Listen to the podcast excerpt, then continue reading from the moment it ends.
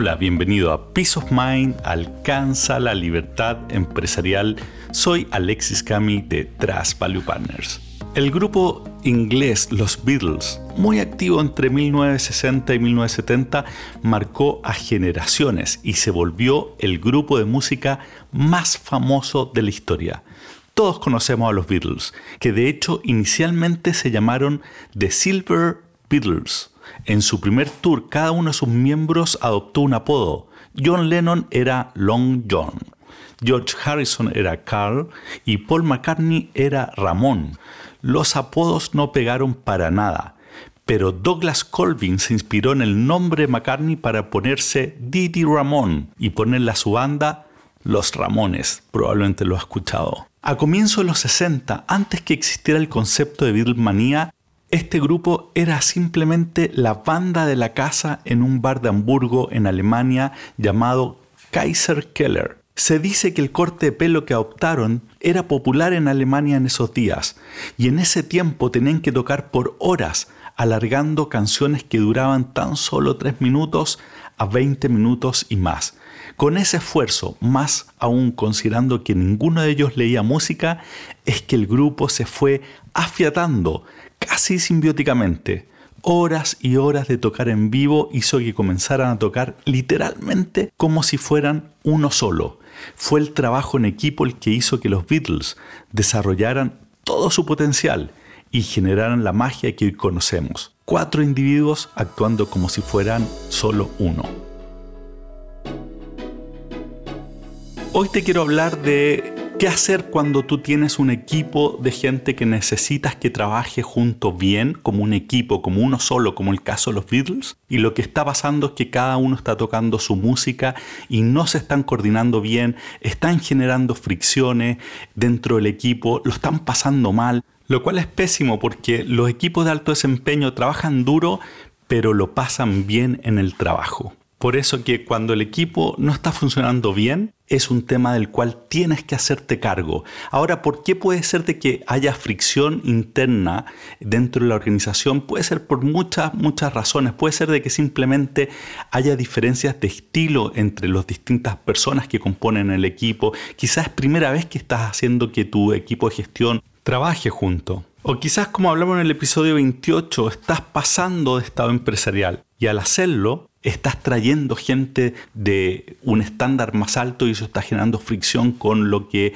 era el, tu equipo histórico. O quizás tu empresa es hoy la fusión de dos organizaciones distintas. O incluso quizás lo que está pasando es que tú te estás retirando o el padre, el fundador, se está retirando, está dejando el espacio a sus hijos y no está pudiendo manejar esa transición porque se sigue involucrando directamente más allá de lo que el hijo quisiera sea la razón que sea, cuando el equipo no está funcionando, es bueno hacer algo que es muy simple y de alto impacto. Es lo que nosotros aquí llamamos en Trust Value Partners, le llamamos los Criterios de interacción. Esto es un pequeño documento muy simple que especifica los criterios bajo los cuales va a operar el equipo. Estas son básicamente reglas operativas que va a permitir que todos tengan claro cómo se deben comportar en las interacciones con el resto. Ahora, en distintos episodios hemos hablado sobre la importancia de explicitar criterios y este es simplemente otro ejemplo. Tú lo que quieres es que la organización opere igual como operaban los Beatles, como si fuese solo una, es decir, que los distintos miembros estén los más alineados posible en términos de cómo trabajar, cada uno aportando desde su propia trinchera, algunos desde la creatividad, otros desde aportar procesos, otros desde análisis. Independiente de lo que cada uno aporta, la interacción tiene que fluir. Esto es como que tenemos los engranajes, ¿cierto? Y lo que tú quieres es que haya aceite entre ellos para que se muevan de la mejor forma posible sin fricción. Para ello entonces son estos criterios de interacción. Ahora, ¿cómo se hace esto? Y te cuento que lo que viene está basado en nuestra propia experiencia como también en lo que Susan Gerke ha desarrollado en su práctica. Bueno, lo primero que tienes que hacer es muy simple. Juntar al grupo que tiene que trabajar junto y los llevas idealmente a un lugar tranquilo, ojalá un hotel o un lugar con linda vista, durante algunas horas con los celulares apagados. Le pides a alguien de, que no va a participar en la reunión que los interrumpa solo si es que hay una, una emergencia, pero dentro de esta reunión están todos enfocados. ¿Cuál es el objetivo, el para qué de la reunión? Es para generar entonces los criterios de cómo van a operar entre ellos. Estas son las reglas operativas para que el tema fluya y no haya tanta fricción. Un tema importante es que esta reunión es mandatoria para todos aquellos miembros del equipo. A diferencia de lo que hablamos para las reuniones que conversamos en el episodio 70, en donde sí podían faltar, en esta reunión no puede faltar ninguno que participa en el equipo del cual vas a escribir estos criterios. Entonces, ¿cómo parte esto? Tú lo que haces, igual como si estuvieras en una sesión de brainstorming, vas a pedir que cada uno y, en forma desordenada vayan, vayan proponiendo ideas de cómo deben trabajar entre ellos, entre el grupo. Es ideal que tengas un facilitador como podríamos ser nosotros mismos, alguien aquí de y si no lo puedes hacer tú directamente porque no es complejo, es que alguien actúe como facilitador frente a una pizarra y va colocando las ideas que se le vayan ocurriendo. Ahora es importante que estas ideas no las filtres, escribas todas las que se le ocurra sin filtrar absolutamente ninguna y sin emitir ningún juicio. Sí, antes de partir, propon dos cosas. Uno, que lo que se proponga sea lo más observable posible. Por ejemplo, en vez de decir que nos respetemos, digamos comportamientos más observables como podría ser llegar puntual a la reunión que está citada o bien que cuando alguien está hablando cada uno va a esperar a que el otro termine antes de dar su opinión. Eso es observable, lo primero es más difícil. Entonces lo primero que sean ideas observables y lo segundo es que sean ponerlo en positivo, es decir, en vez de no interrumpir, es dejar que el otro termine de hablar. Entonces, que sea positivo y que sea observable. No importa en esta primera etapa de brainstorming si es que alguien no te lo dice tal cual, lo vas a poder corregir después.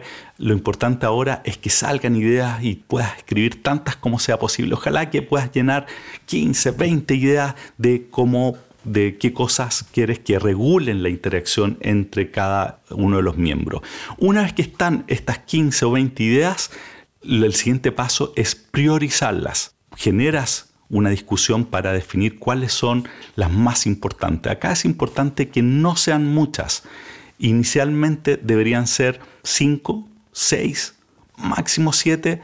No te pases de 7 porque son muchas y no se van a poder recordar. Y para elegir esas 7 puedes también incluso ocupar algunas de las ideas que hemos conversado aquí en el podcast, como por ejemplo cuando hablábamos en el episodio 10 de cómo se van a cumplir los compromisos. Es decir, que los compromisos que se generen dentro del equipo se cumplen sí o sí antes de la fecha que se definió o bien se renegocian. O bien, por ejemplo, cuando hablamos en el episodio 7, que de las discusiones siempre se va a preguntar al final cuando no se están poniendo de acuerdo qué es lo mejor para la empresa. O puede ser incluso cuando hablamos de celebrar los éxitos del equipo en el episodio 50, podemos poner también como una de las reglas, lo que sea, las cosas que sean importantes para el grupo para partir. Entonces, una vez que tienes priorizadas las 7, las 6 o las 5 reglas con que van a interactuar, lo siguiente es que tú como facilitador o idealmente el facilitador externo tiene que ir uno por uno preguntándole si es que está completamente de acuerdo y comprometido a implementar estas estas reglas. Es importante ir uno a uno mirando a los ojos para que te digan con claridad si, si es que está de acuerdo o no está de acuerdo. Y en caso que no, no hay problema. Simplemente sigues con la siguiente persona y quien te dijo que no o que tiene un problema, bueno, al final se discute abiertamente por qué no, no está de acuerdo con las reglas que se definieron. Quizá no cree que se van a cumplir o que son demasiado exigentes para la historia de la empresa. Bueno, si es así, puedes abrir de nuevo la discusión y bajar por ejemplo, el criterio que se definió a algo un poco más simple. Por ejemplo, supongamos que hay historia de que no se cumplen los compromisos. Entonces, en una de esas, y esto lo hicimos una vez en, una empresa, fue generar una nueva categoría de compromisos y decir, mira, los compromisos en general los vamos a durar de cumplir, pero vamos a marcar, vamos a decir que cada uno, la prioridad uno que, que declara en nuestras reuniones, es así, todo el equipo se va a comprometer a hacer el máximo esfuerzo por cumplirlo.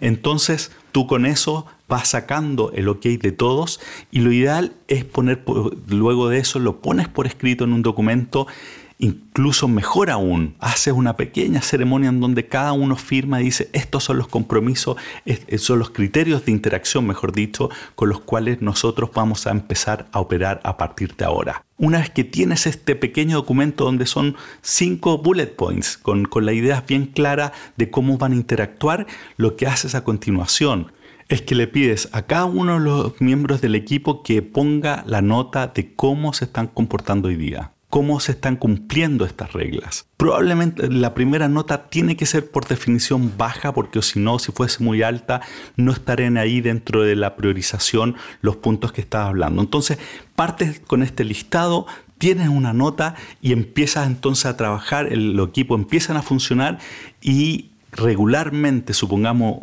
eh, un mes después o el tiempo que, dependiendo cuánto tiempo este equipo va a trabajar en conjunto, se vuelven a sentar a ponerle nota nuevamente.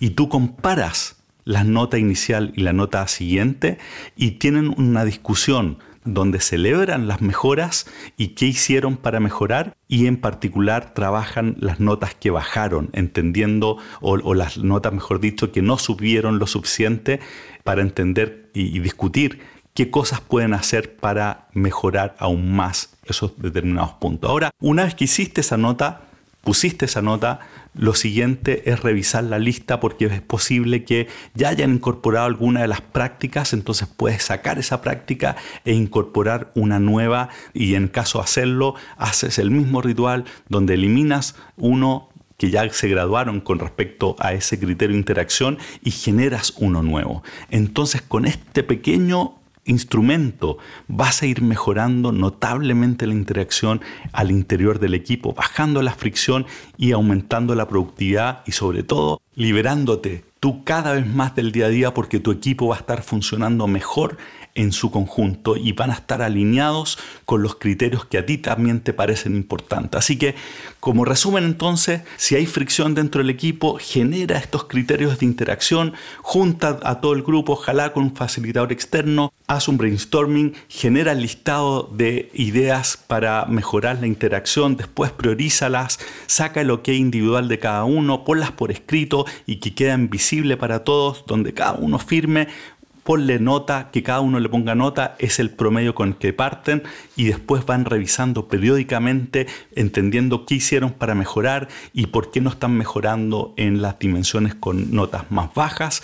Y vas revisando la lista y vas incorporando nuevas prácticas y lo que vas a ir haciendo es que de a poco el equipo va a integrar a sí mismo estos criterios que para ti son importantes y que son el aceite en los engranajes de la organización, haciendo que toda la empresa funcione como si fuera solo una. La gracia es que cuando tú lo haces con tu primera línea, ellos van a poder replicarlos con sus propios equipos y de a poco todos los criterios van a ir bajando en toda la organización y vas a tener una empresa de otro estándar. Hazlo porque es muy simple y muy potente. Así que con eso terminamos el episodio de hoy. Como siempre, recomienda este podcast.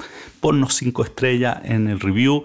Mándanos algún comentario a alex.cami.com si necesitas que te ayudemos en generar estos criterios de interacción o que necesitas que te ayudemos en algún otro desafío que tienes tú como dueño o fundador de tu empresa. Así que hasta aquí llegamos en el episodio de hoy.